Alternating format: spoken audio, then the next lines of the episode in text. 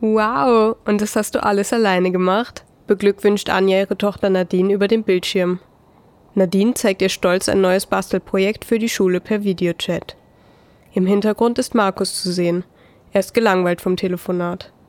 Anja bemerkt, wie Kathi die Szene in der Tür stehend beobachtet.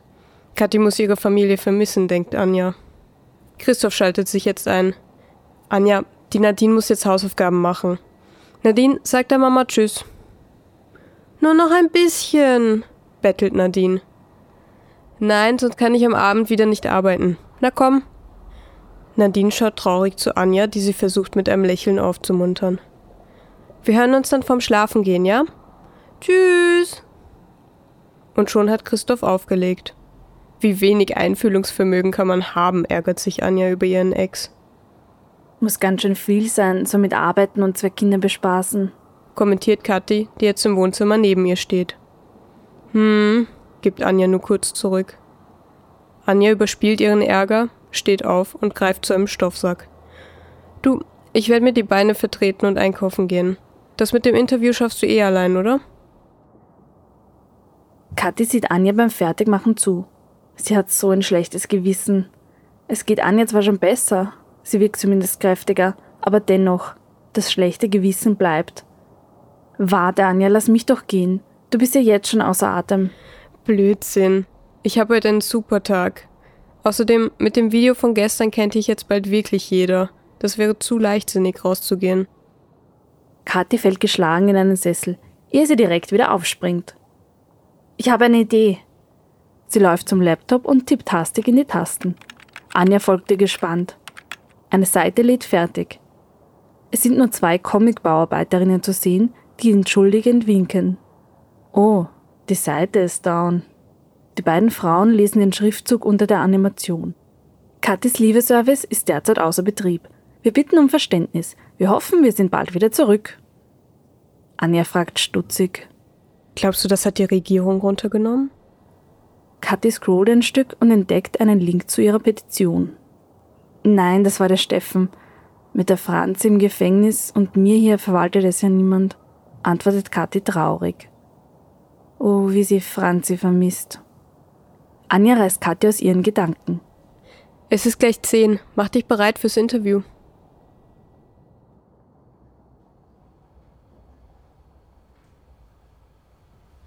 Andreas hört gespannt die Stimmen des Kanzlers und der Pressesprecherin Carmen über seine AirPods, während er die Wäsche aufhängt. Leise kann er darüber hinweg immer wieder seine Frau Hannah und die kleine Clara spielen hören. Er konzentriert sich wieder auf die Stimmen in seinem Ohr und hängt wie in Trance Kleidungsstücke auf. Ja, und die Unterlagen von den Studien, da müssen wir noch was machen, spricht Carmen aus weiter Entfernung leise. Klar und deutlich kann er den Kanzler antworten hören. Er scheint näher am Mikrofon zu stehen. Wer hat ihn auch gesehen, der Minister? Andreas hat aufgehört, die Hausarbeit zu machen und dreht die Lautstärke auf. Er kann keine Antwort vernehmen. Der Kanzler spricht weiter. Gut, sehr gut. Und die gehen an niemand anderen raus, verstanden? Das bleibt nur bei uns. Vielleicht zahlen wir dem Institut noch einen Bonus, damit die auch ruhig bleiben. Jetzt kann Andreas Carmen wieder leise vernehmen. Das nächste Mal sagt den Leuten, die sollen für Studien ein anderes Institut nehmen. Die werden bei direkten Menschenversuchen nicht so leicht klein zu halten sein. Andreas reißt die Augen auf. Er spult die Datei zurück. Die werden bei direkten Menschenversuchen nicht so leicht klein zu halten sein. Hat er da richtig gehört?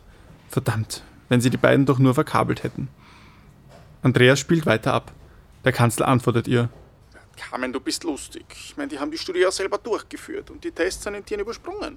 Wenn sie direkt zu Menschenversuchen übergehen, sind sie wohl in keiner Position, um aufzumucken.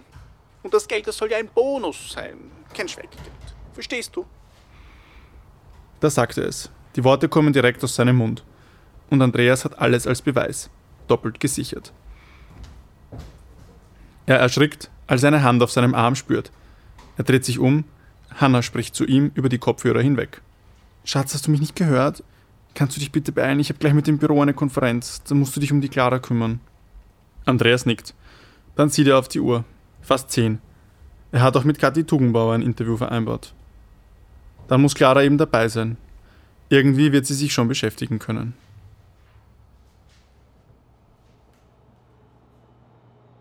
Manfred und Maria stehen vor der Tür zu Manfreds Büro. Sie sehen sich in die Augen, Dann klopft Manfred vorsichtig, ehe er die Tür öffnet. Franzi sitzt erschrocken auf der Couch. Ah, ihr seid's. Franzi ist sichtlich erleichtert. Na, gut geschlafen? fragt Maria fröhlich.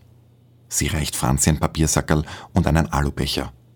Franzi nimmt gierig ein Aufbackcroissant heraus und schlingt es herunter. Sie nimmt einen Schluck aus dem Becher und verbrennt sich die Zunge am heißen Kaffee. Ich habe auch frische Wäsche mitgebracht, aber ich weiß nicht, ob es dir passt. Maria legt die frisch gebügelte Wäsche neben sie auf die Ledercouch. Franzi beäugt Bluse und Minirock skeptisch, antwortet aber mit einem Lächeln. Danke, Maria, das ist ganz nett. Und wie geht's da heute? will Manfred wissen. Danke, gut. Ich kann nur die Kathi nicht erreichen. Antwortet Franzi traurig. Manfred gesteht. Ja, die ist untertaucht.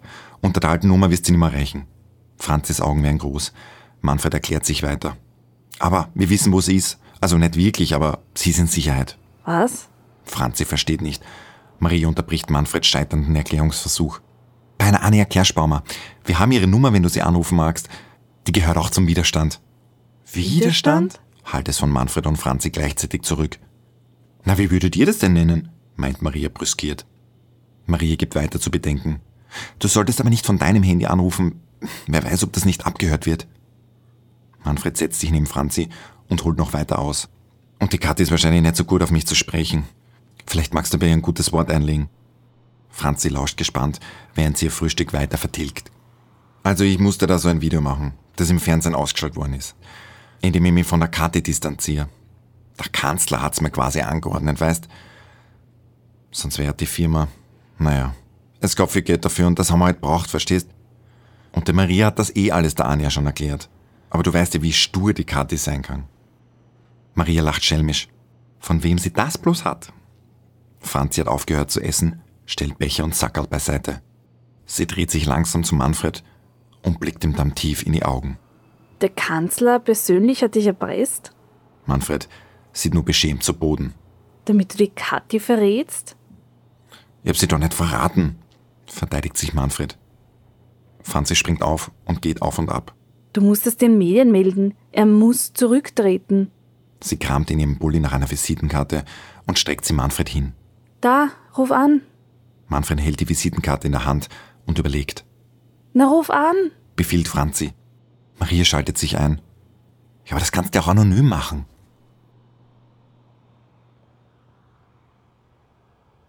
Andreas richtet seinen Laptop für eine sichere Verbindung ein. Clara sitzt auf seinem Schoß, während er ihr erklärt, was er macht. Andreas checkt nochmal mit ihr ab. Und magst du sicher nichts malen dazwischen? Es wird auch nicht lang dauern, versprochen. Nein, ich mag zuhören, gibt Clara selbstbestimmt zurück. Okay, und wie haben wir es ausgemacht? Clara überlegt einen Moment. Wenn wir Fahrtbild spiele ich mit dem Handy. Und? Leise. Und du läufst nicht ins Bild. Und kein Wort zu Mama. Zwinkert ihr Andreas zu. Clara zwinkert ungeschickt zurück. Sie steht auf und setzt sich gegenüber. Die beiden geben sich zur Abmachung ein High Five. Andreas zeigt ihr nochmal mit dem Finger vor dem Mund, dass sie ab jetzt leise sein soll. Er will den Anruf am Computer starten, da läutet sein Handy. Clara schnappt das Handy vom Tisch und hebt ab. Hallo, einen Moment hört sie dem Anrufer zu, dann reicht sie das Handy ihrem Vater. Papa, ist für dich. Andreas lacht und nimmt das Handy entgegen. Entschuldigung, Kamberger hier. Herr Tugenbauer. Anja fühlt sich beobachtet. Sie geht die Straße langsam runter Richtung Supermarkt. Noch immer ist kaum jemand auf der Straße. Trotzdem hat sie das Gefühl, jeder weiß, wer da bei ihr zu Hause auf der Couch schläft. Mist. Sie hat auch noch vergessen, sich per Handysignatur für das Einkaufen anzumelden. Anja kramt nach ihrem Handy in der Stofftasche, kann es aber nicht finden. Na, hoffentlich hält sie keine Polizei auf. Anja hält an und holt Luft. Nach der kurzen Pause geht es wieder weiter. Ihre Gedanken streifen um ihre Kinder und Christoph. Sie fragt sich, wie weit sie Christoph vertrauen kann. Würde er sie je an die Polizei verraten?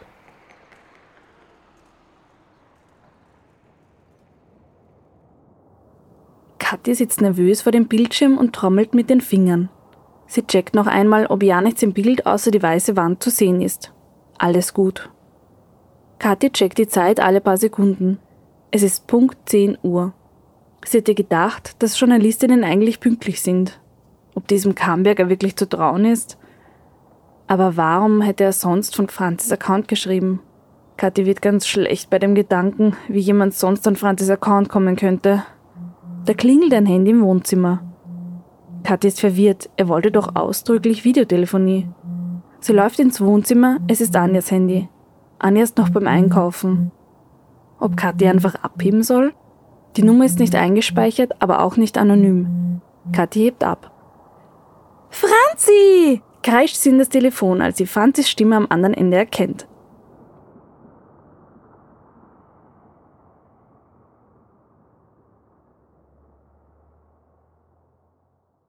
Das war Folge 28 von Essen, Schlafen, Klopapier.